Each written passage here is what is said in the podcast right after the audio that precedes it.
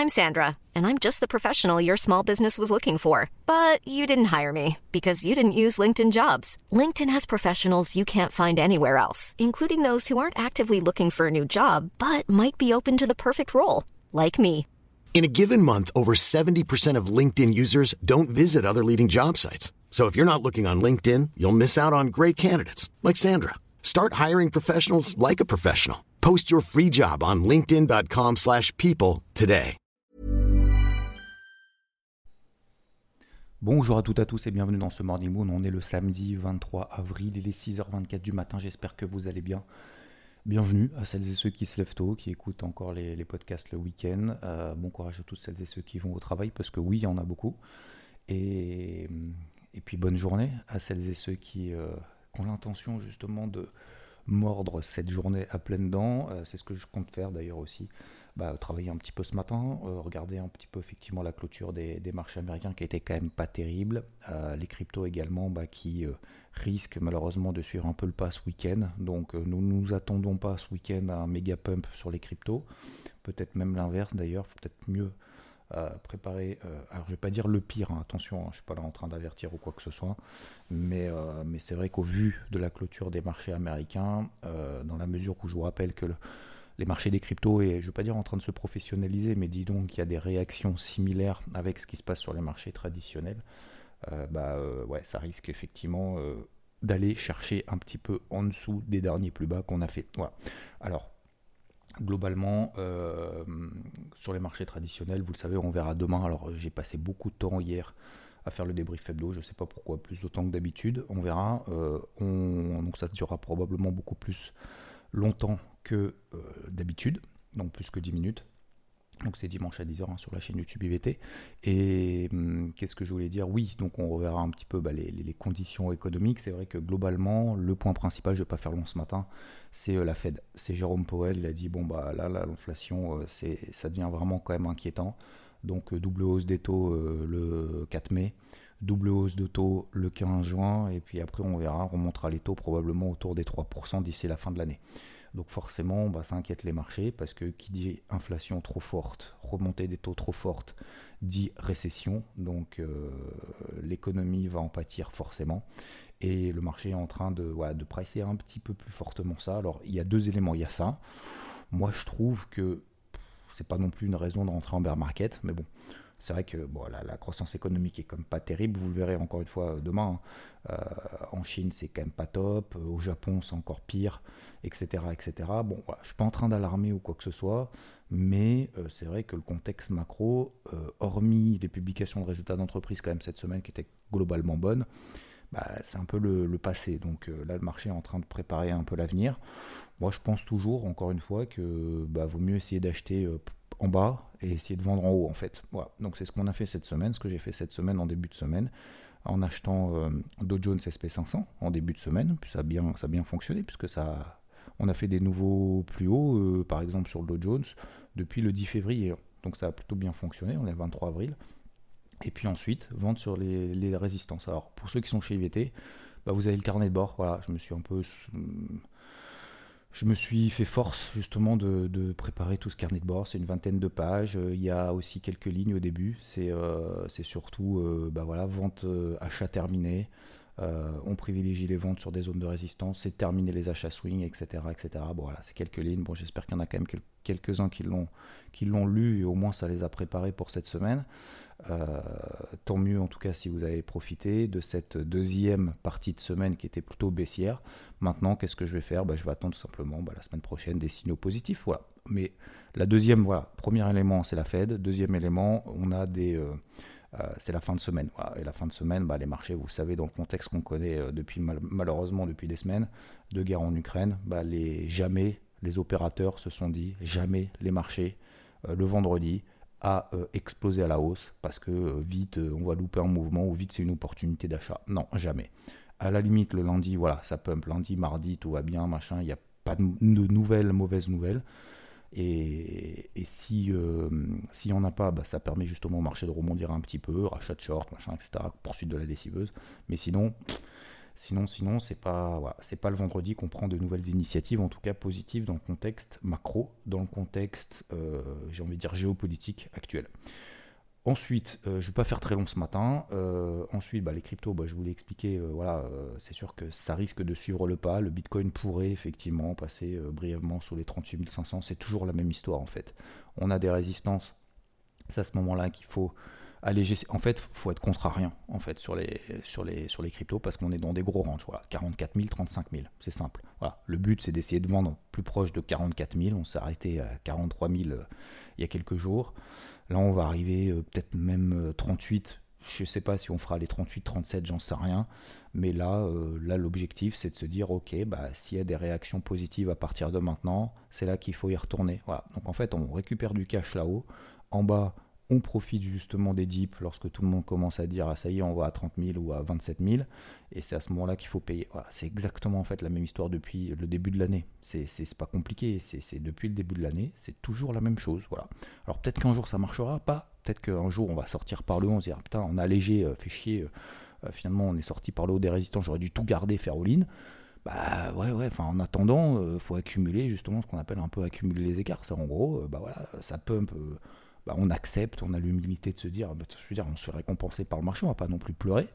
Euh, ça monte de 10, 20, 30%, bon bah voilà, on allège là, voire on sort tout. Euh, ça retombe, on repaye. Euh, ça remonte, on, revend, etc., etc. Et puis à un moment donné, on va en sortir de ce range, c'est sûr. Après, par le haut, par le bas, moi je pense par le haut. Mais après, c'est que je pense. le marché s'en fout de ce que je pense. Moi, ce que je trouve positif, c'est qu'on a des plus bas de plus en plus haut depuis le début de l'année. Voilà. Donc euh, janvier, on a fait un plus bas sur les 33, 34 000 à peu près. Euh, ensuite, on est allé à 44. On est retombé à 35 sans faire des nouveaux plus bas précédents. On est reparti à 44. On est retombé, on s'est arrêté à 38 cette fois. Donc à chaque fois, vous voyez, c'est un étage supérieur. Ensuite, on a fait 48 000. On est retombé à 40. 40, on a fait 42,5. 43 quasiment.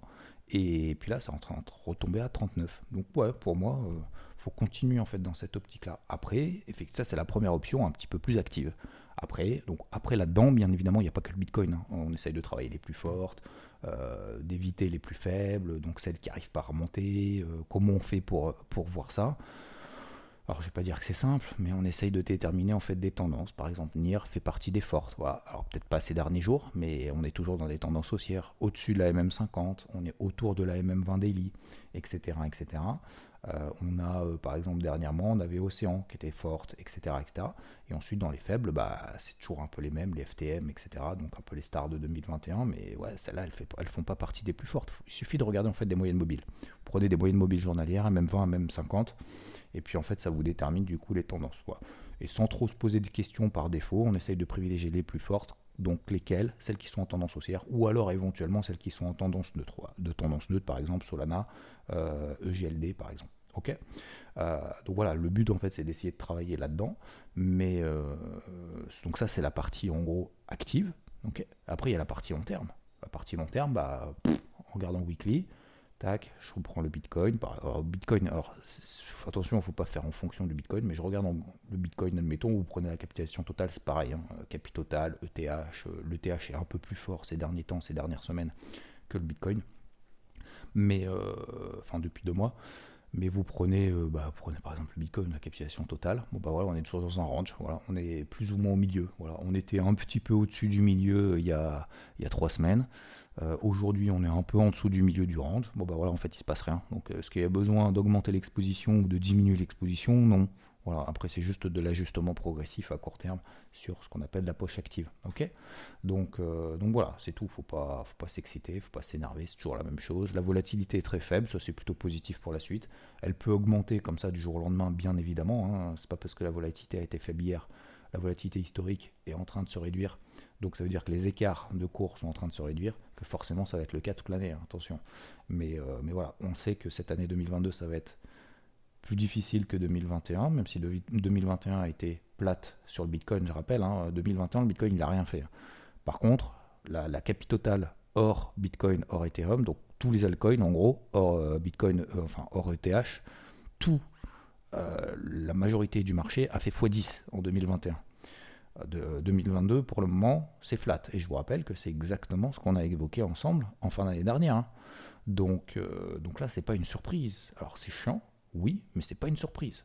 Donc, comment on fait?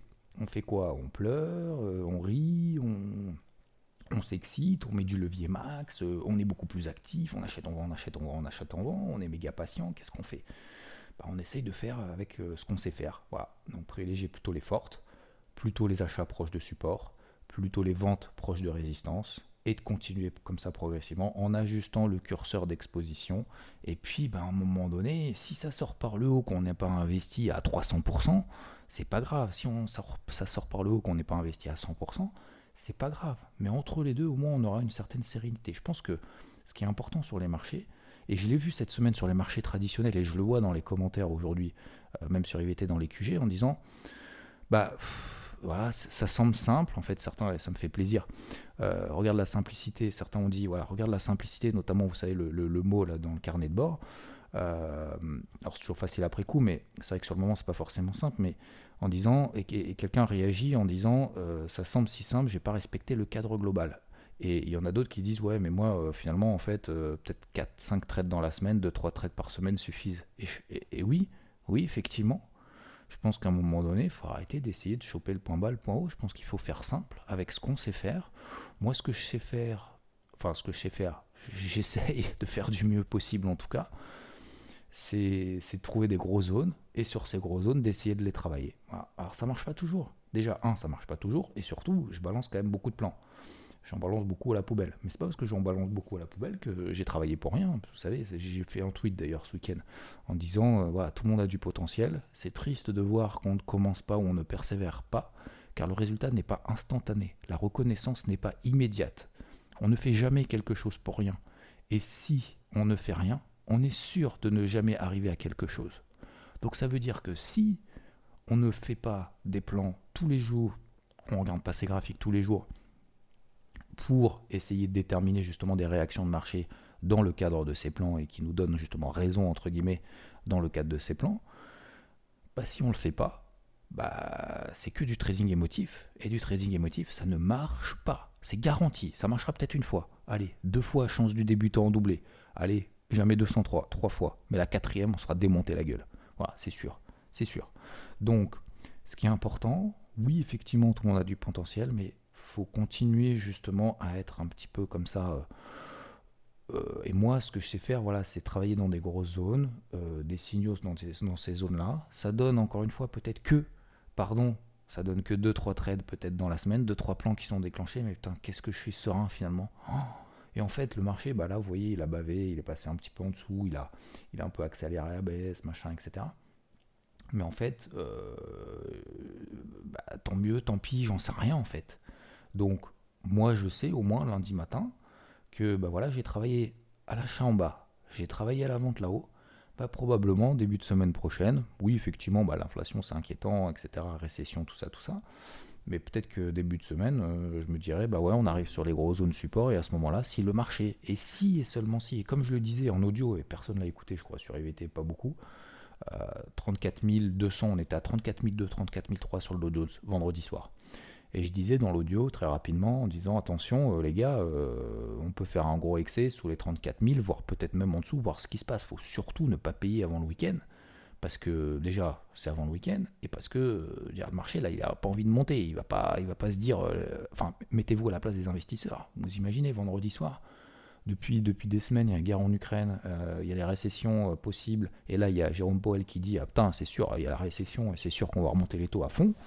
Bah, forcément, on ne paye pas le vendredi soir sans signal de marché. Si on a un signal méga positif de marché, je dis pas éventuellement, mais jamais le vendredi soir. Moi, je préfère attendre lundi matin, tranquillou, euh, passer un week-end serein, que, euh, sachant que j'ai déjà des positions sur les cryptos, que, que, d'être en mode espoir en disant ah, le marché se trompe. Non, le marché se trompe pas.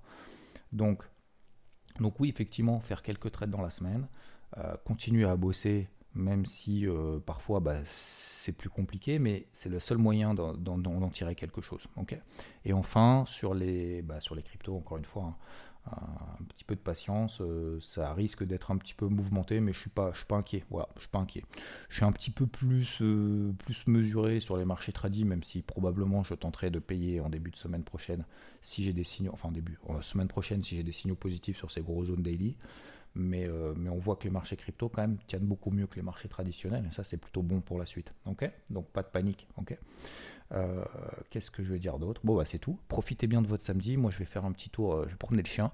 Et il est quoi? Il est 7h moins 20, 6h39. Je vais, hum, je vais faire un petit tour, euh, petit tour au golf, tranquillou. Et puis après, bah, il sera 9h30, 10h très rapidement. Et puis, et puis la journée commence. Et puis elle aura bien commencé. Donc profitez bien en ce samedi. C'est pas parce que c'est samedi qu'il faut forcément ne rien faire. C'est pas parce que ceux qui travaillent, ceux qui font des trucs le samedi, c'est forcément un samedi perdu. Tout au contraire. Donc euh, je vais essayer de rattraper mon retard un petit peu à droite à gauche. Et puis euh, bah, merci en tout cas pour cette semaine. Dès la semaine prochaine, on fera encore une fois. Donc on se retrouve demain 10h dans le débrief hebdo IVT. Euh, dans le débrief hebdo sur, la chaîne YouTube, sur ma chaîne YouTube IVT. Et hum, qui sera plus long que prévu donc. Hum, et la semaine prochaine, concernant les lives, notamment sur Twitch, euh, je ferai un programme. Voilà, je me ferai un programme pour la semaine parce que là j'en ai trop partout. Donc il faut que je m'organise, que ce soit pour, euh, pour le sport, pour ma vie perso, entre guillemets. Mais euh, ça ne veut pas dire que je vais en faire moins, attention. Hein. C'est juste que je vais être mieux organisé et avoir voilà, des, vraiment des to-do list de la journée, bam, bam, bam, bam, bam. Et, je vais la respecter à fond, comme ça je serai beaucoup plus efficace. Ok Voilà, bah, en tout cas, merci à vous de votre attention cette semaine, aujourd'hui. Je vous souhaite une très belle journée, un très bon week-end. Et à plus. Ciao, ciao. This Mother's Day, treat mom to healthy, glowing skin with Osea's limited edition skincare sets. Osea has been making clean, seaweed infused products for nearly 30 years.